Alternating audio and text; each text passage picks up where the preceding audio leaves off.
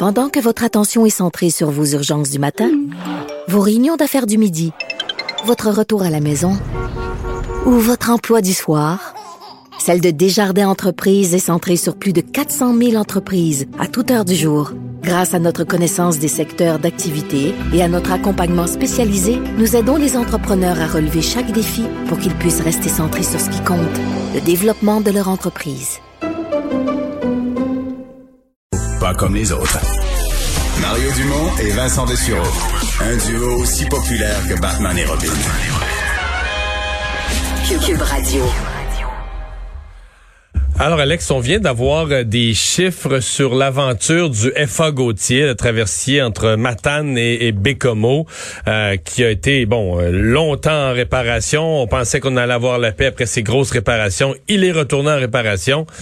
Là, on a le portrait d'ensemble de ce qui nous a coûté à date. Oui, on commence à avoir un peu plus de chiffres. La facture globale en ce moment. Puis là, faut pas faire le saut. Ça inclut le coût d'achat du navire puis celui des traversiers de remplacement. Mais ça s'élève maintenant à plus de 235 millions de dollars, Mario. Donc le coût d'achat, c'était quoi? C'était 170? Le coût d'achat, chose comme ça? Oui, ça coûtait. Donc là, on est rendu à 60 millions de réparations extra et autres. Ah, euh, ben, le premier bris au propulseur qui avait mis hors service le navire, tu l'as dit, pendant un peu plus d'un an, c'était 22 millions de dollars de travaux. Là, après ça, le dernier accro qui est survenu dans la mi-novembre 2020, il y avait un nouveau bris au propulseur, même pièce. Euh, ça a déjà coûté, jusqu'à date, 3,5 millions de dollars et un peu plus.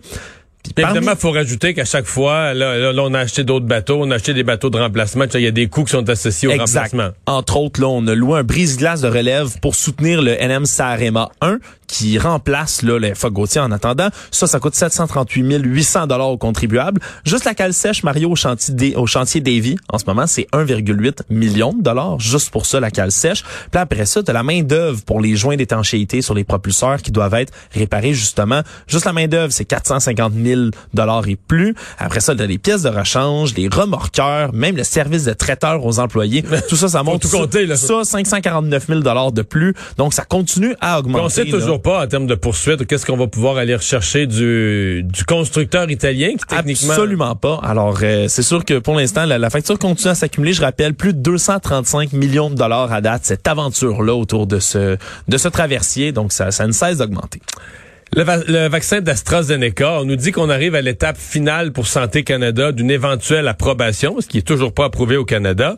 Euh, mais au moment où Santé Canada l'étudie un peu partout dans le monde, on, comme on critique ses limites. Là. Il semble pas être un vaccin aussi complet que les deux autres. Ouais, disons qu'il eu beaucoup de critiques, juste aussi bien même que l'Afrique du Sud hier ont suspendu temporairement leur programme de vaccination contre la COVID-19 parce qu'ils utilisent principalement euh, le vaccin donc d'AstraZeneca Oxford pour leur immunisation dans le pays. Parce qu'il y a des doutes, il y a des déconvenus là, qui s'accumulent autour du vaccin. Mais sur le, le- le variant d'Afrique du Sud, ce variant-là semble être le plus résistant au vaccin, puis en particulier celui d'AstraZeneca. Fait que c'est sûr que pour l'Afrique du Sud, euh, ça tombe pas bien. Là, que eux autres, ils ont réservé, le, disons, le vaccin dont ils ont réservé le plus de doses est pas efficace contre le variant d'Afrique du Sud. C'est une, une étude de l'université de Witwatersrand à Johannesburg qui a euh, sorti les, les détails là-dessus. Ils disent que c'est seulement efficace, Mario, à 22% contre les formes modérées chez les jeunes adultes. Puis on parle pas chez les plus vieux, chez les jeunes adultes, 22% Évidemment, c'est une étude. Il y en a d'autres qui vont venir là, appuyer ou infirmer ces faits-là, mais ça euh, reste inquiétant. Parce que la protection, tu vois, quand tu enlevais l'Afrique du Sud dans l'étude, la protection chez l'ensemble des adultes, pas les 65 ans et plus, mais l'ensemble des adultes aux États-Unis, euh, pas pour les variants, pour la, forme normale de la COVID, tu quand même dans le 70% et plus. C'est pas autant que les 90% des autres, mais ça vaut la peine de vacciner dans ces taux-là. Ouais, mais en plus, il y a su d'autres critiques au niveau de l'Union européenne. Un, évidemment, parce que il y a eu des problèmes d'approvisionnement entre le Royaume-Uni et le reste de l'Union européenne. Ça, ça a déjà euh, commencé à brûler le torchon. Mais là, on dit qu'il est accusé d'être moins efficace contre les euh, contre les toutes les formes euh, de développement plus graves chez les 65 ans et plus. Alors là, d'ailleurs, la plupart, plusieurs pays d'Europe qui ont déjà dit on le donne pas aux 65 ans et plus. là. On va garder les doses de Pfizer, on va garder les autres doses. Mais je voyais aujourd'hui l'Organisation mondiale de la santé qui a quand même dit ben il faudrait pas à l'autre extrême être trop pessimiste avec AstraZeneca. Je veux dire, s'il est bon pour les 65 ans et moins, c'est quand même beaucoup de monde sur Terre. Là. c'est selon la, selon la bonne expression québécoise, c'est mieux qu'une claque sa gueule, pour oui, être certain. Mais... même mettons nous au Québec, si on en avait, ben on, aux 65 ans et plus, on donnerait les autres vaccins, puis aux 65 ans et moins, on donnerait celui-là. Au moins, on aurait des, euh, ouais, on aurait des, euh, des vaccins. Mais bon, euh, disons que ça, disons que ça inquiète là en ce moment quand même. puis il va falloir qu'il y ait d'autres études là, qui soient faites là-dessus. On rappelle le vaccin d'AstraZeneca, c'est un vaccin à vecteur viral, au contraire de certains autres, entre autres comme celui de Pfizer euh, qui justement est sur l'ARN, nouvelle technologie. C'est un vaccin qui est plus classique, pourrait-on dire, qui se base sur d'autres modèles déjà prouvés, qui est donc un peu plus facile à produire le président Trump qui voudrait bien pouvoir faire annuler tout ce procès là, en destitution. Oui, un procès qui euh, commence demain. Hein, ça s'ouvre justement au Congrès américain. Aujourd'hui, il y avait quand même des éléments de procédure pour déterminer de quelle façon ils allaient opérer. C'est ça, pour savoir comment va se dérouler la suite. Mais là, aujourd'hui, ça a été demandé au moyen des deux avocats de Donald Trump, M. David Schoen puis Bruce Castor, euh, dans un argumentaire de 78 pages qui ont transmis à la Chambre haute du Congrès. Euh, ils demandent tout simplement là d'arrêter, d'abandonner le, euh, le procès au Congrès. Ils disent que faut le fermer, puis dans tous les cas, euh, c'est absurde. Leur principal argumentaire, Mario, c'est que de poursuivre quelqu'un qui est plus au pouvoir comme ça, c'est complètement ridicule. C'est vraiment leur principale ligne d'argumentation dans tout ça.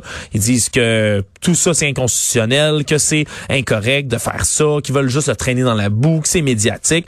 Puis de toute manière, c'est un procès qui semble Mario là euh, jouer d'avance. Hein? Euh, il faut l'approuver au Sénat. On a déjà été au travers de tout ça il y a un peu plus d'un an pour le prochain, le premier euh, procédure de destitution.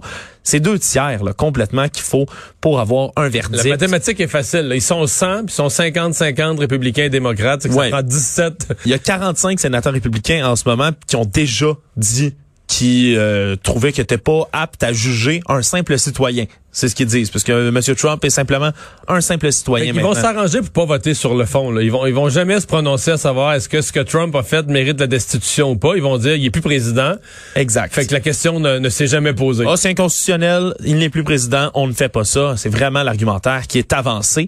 Mais pour l'instant, là, euh, du côté de Joe Biden puis de la présidence euh, des États-Unis, il laisse le, Sénat gérer tout ça. Ils seront pas intervenus. Puis même euh, Joe Biden qui a dit qu'il avait été invité à témoigner, puis qu'il a refusé de se présenter là donc à faire tout ça. Il veut vraiment rester en dehors et se concentrer sur les autres enjeux pour la pour l'instant aux États-Unis euh, avec 465 millions de personnes décédées. Euh, mais il fallait bien que ça arrive. Il y a un premier élu du Congrès là, qui a perdu la vie de la COVID. Premier élu républicain, euh, John Wright, qui est décédé de la COVID de, de, la COVID-19, ça a été annoncé aujourd'hui par son équipe. C'est donc le premier membre là, qui siégeait au Capitole à succomber du virus là, à 67 ans. Euh, il avait été euh, diagnostiqué positif avec son épouse. On dit qu'il a été soigné pour un cancer au cours des dernières années, donc ça aurait peut-être une influence là euh, sur les complications qu'il a subies. Euh, ça datait du 21 janvier, là, sa, sa déclaration positive. Puis donc, euh, c'est certain que c'est, c'est, un premier décès quand même qui est significatif quand on sait qu'il y a autant de morts qui ont été faits aux États-Unis, 460 000 morts déjà là. je voyais les, ils vont avoir, ils vont avoir le demi-million probablement à la fin du mois de février là. Fort probablement. Il y avait déjà un parlementaire qui avait été élu en novembre à la Chambre, Luke Letlow, qui était décédé lui en décembre, mais c'était avant de prendre ses fonctions en janvier. Donc, il n'était ah, pas officiellement en fonction. C'est un élu en Louisiane de 41 ans. Mais il y a un candidat aussi qui est décédé. Oui, puis qui avait été élu. Il a été élu mort, je pense, au Wyoming. Oui, faudrait, faudrait que je retourne le, il y avait chercher. le soir des élections, je me souviens, il y avait un élu. Il, il, je me demande si c'était pas un système de remplacement qui existait, mais il y a un élu qui a été élu puis qui était mort de la COVID au moment du vote. Là. Exact. Donc c'est, mais là c'est vraiment là, c'est officiellement un membre siégeant au Capitole qui est décédé de la COVID un tweet de la santé publique d'Ontario sur le Super Bowl qui a fait du millage sur les réseaux sociaux.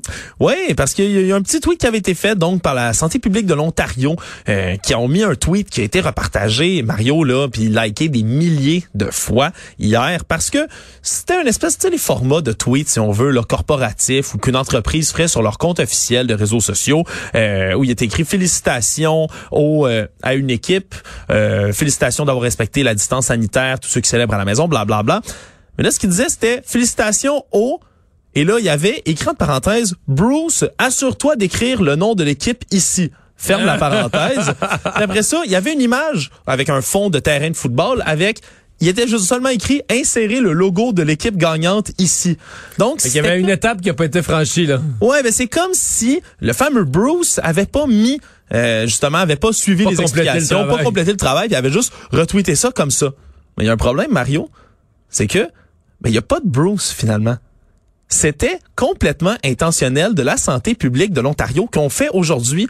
Ils ont mis plusieurs autres tweets qui ont se complété par la suite, qui ont dit, bon, Maintenant que tout le monde euh, a vu ça, se sont amusés avec tout ça, c'est ça a été des gens qui disaient "Ah, oh, je me sens comme Bruce des fois au bureau." Puis on dit "Mais premièrement, Bruce n'existe pas. On apprécie la sympathie que vous avez pour lui, mais il n'existe pas."